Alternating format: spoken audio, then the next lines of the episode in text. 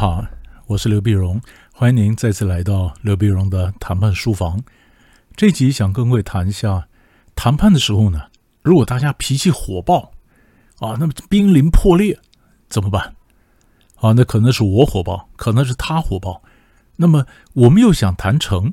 啊，又不是故意要火爆，但是有的时候谈着谈着，我们就忽然陷到了这个呃漩涡之中啊。常常有人跟我讲说，有跟人家吵架，吵着吵着一下子好像都陷进去了哈，半天抽不出来，那怎么办啊？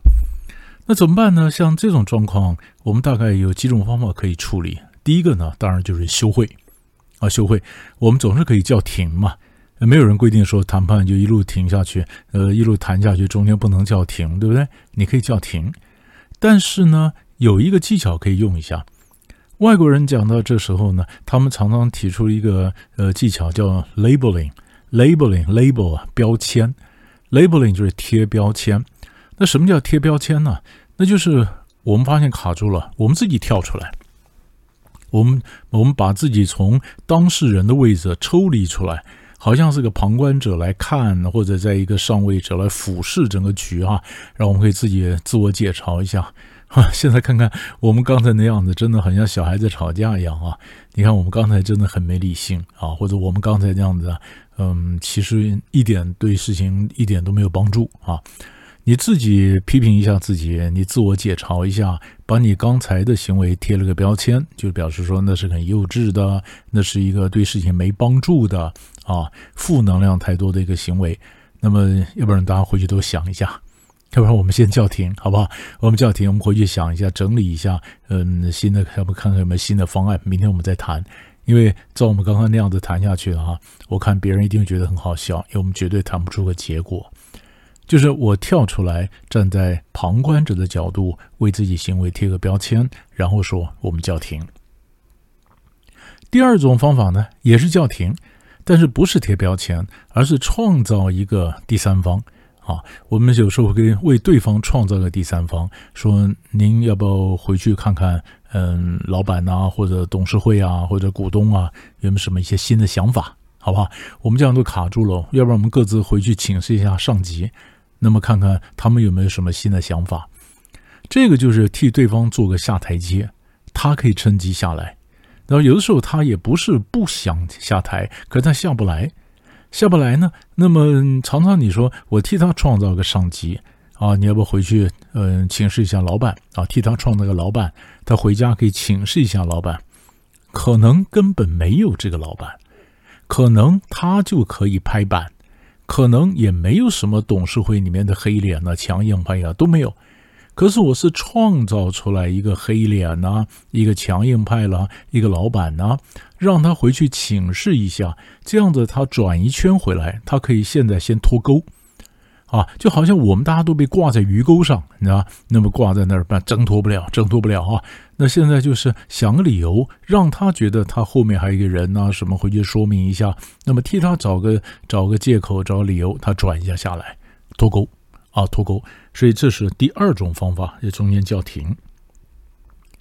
第三种方法呢，你说今天我们大家火爆脾气，有的时候是对方故意的。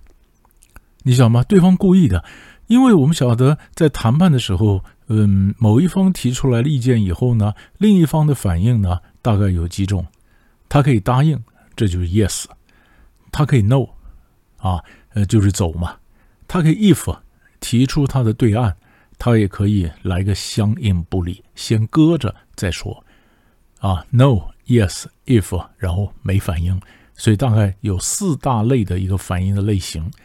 那有的人呢，他就故意的会把 no 这一部分呢推到极致，他就是很凶啊，他就很凶，no，绝对就 no。当他很凶啊，当他 no 的时候呢，让你似乎觉得你是真的没有道理了啊，你没有道理了，你怎么会提出这么高的要求呢？啊，你怎么会这样的呢？所以他故意说 no，no 的逼着你让步，逼着你让步。啊，并且让步，那这时候我们怎么办？通常我们是建议，如果你对你自己的立场啊、你的价格有信心啊，如果你对价格有信心，那么你也可以不理他，知道吧？他故意很凶，那么你你你当然不能够说去挑衅他了。哎呀，你这凶啊都是假的，不是？因为有的人这样子，你越假，他就他就恼羞成怒了，对不对？所以你可能也是要好像很害怕的样子，但是你不要太入戏，对吧？就是你不要太入戏，你也可以很害怕的样子，因为他很凶嘛。有人故意的推到极致。啊，那么尤其采购呢，有些采购会用的方法，我一些当 sales 的学生啊，就告诉我说，碰到的时候对方采购非常凶，非常凶，甚至叫 sales 出去排，出去出去这个罚站啊都有，啊，那那罚站以后，但是用了各种的这种羞辱啦、高压啦，那如果我们都嗯没有任何妥协，对方可能最后也就让了，也就放弃了，你知道吧？有的时候，因为他如果真的需要你。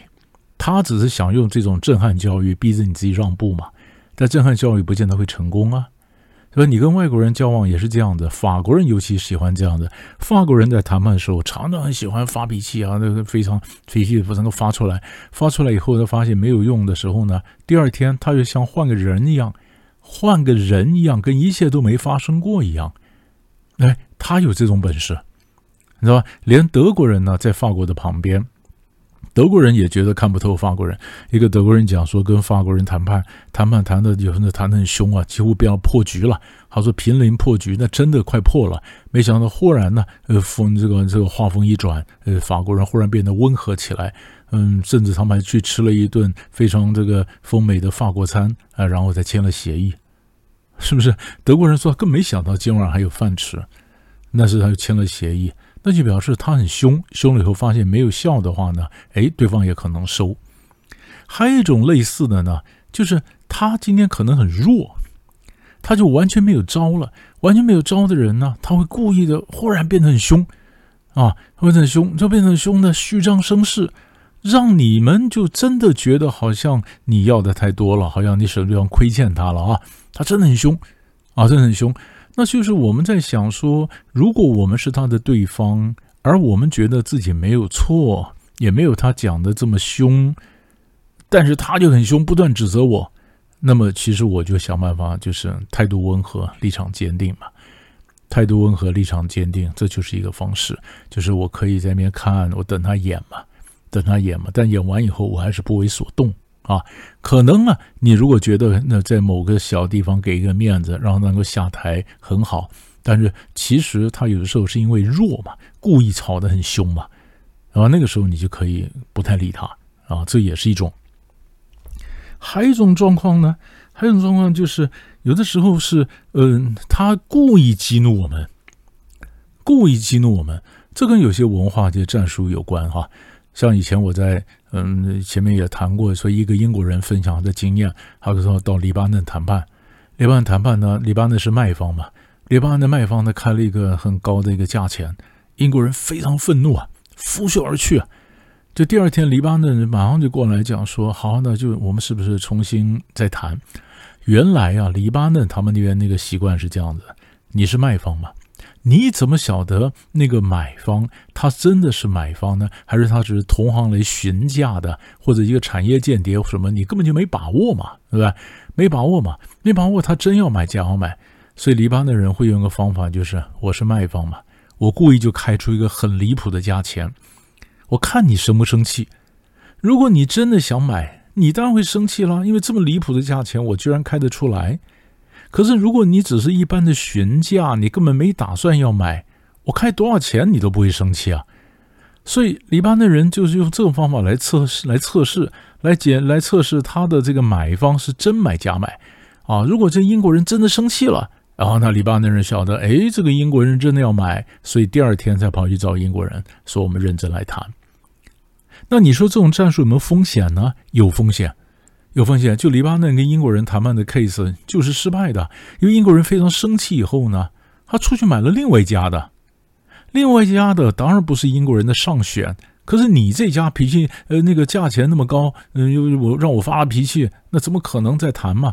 所以他就买了他第二优先的，殊不知前面这招他根本就测试，他这个黎巴嫩这个卖方也很想卖给英国人呢，就英国人就看到英国人以后发现他买了别家的了。黎巴嫩的卖方输，他没有卖掉；英国人也输，他没有买到自己理想的。错在什么地方呢？错在英国人对黎巴嫩这边的谈判风格还是不太了解，所以，我们今天如果跟别人谈判的时候呢，我们得准备啊，那么了解他们的风格，了解说他们那边可不可以发脾气啊？他是故意要发飙。你看，像比如说法呃法国，他可能要杀价，他故意发飙；或者黎巴嫩，他要测试你是不是真的要，他引你发飙。这各有不同战术，各有不同的文化嘛。当然，最后一种状况是我们不小心把对方惹毛了。哎呀，也许也许我们报价报错了，也许我们把对方惹毛了，那怎么办呢？那怎么办？准备我的白脸。所以，我们可能今天非常其实非常火爆，火爆呢。那但是我又呃不能够没有做成这笔生意，所以我预留一个白脸啊。白脸经常就是我的长官，白脸出来夹一包骂一顿，然后怎么白脸出来赔个不是，然后再提出一个新的一个条件啊。这时候可能谈判就可以重开。对吧？因为那个谈判可能被我搞砸了，我是可能报价报的太高，我搞砸了。那我的长官出来假意帮我骂一顿，跟买方和解，然后呢重开一个局来谈价钱，重谈，这才救得起来。但是关键就是你必须预留预留一个白脸做长官，然后做来做调解，到时候帮大家解套出来缓夹。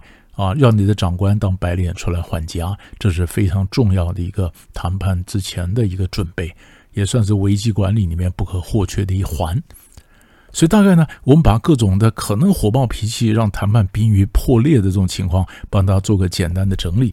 你想一想，看看多少你会碰到其中哪一种状况，那么有没有用啊？你也可以随时回馈，你留言给我，让我再看看我再怎么回答你下一个问题，好吗？我们先讲到这里，我们下集再见。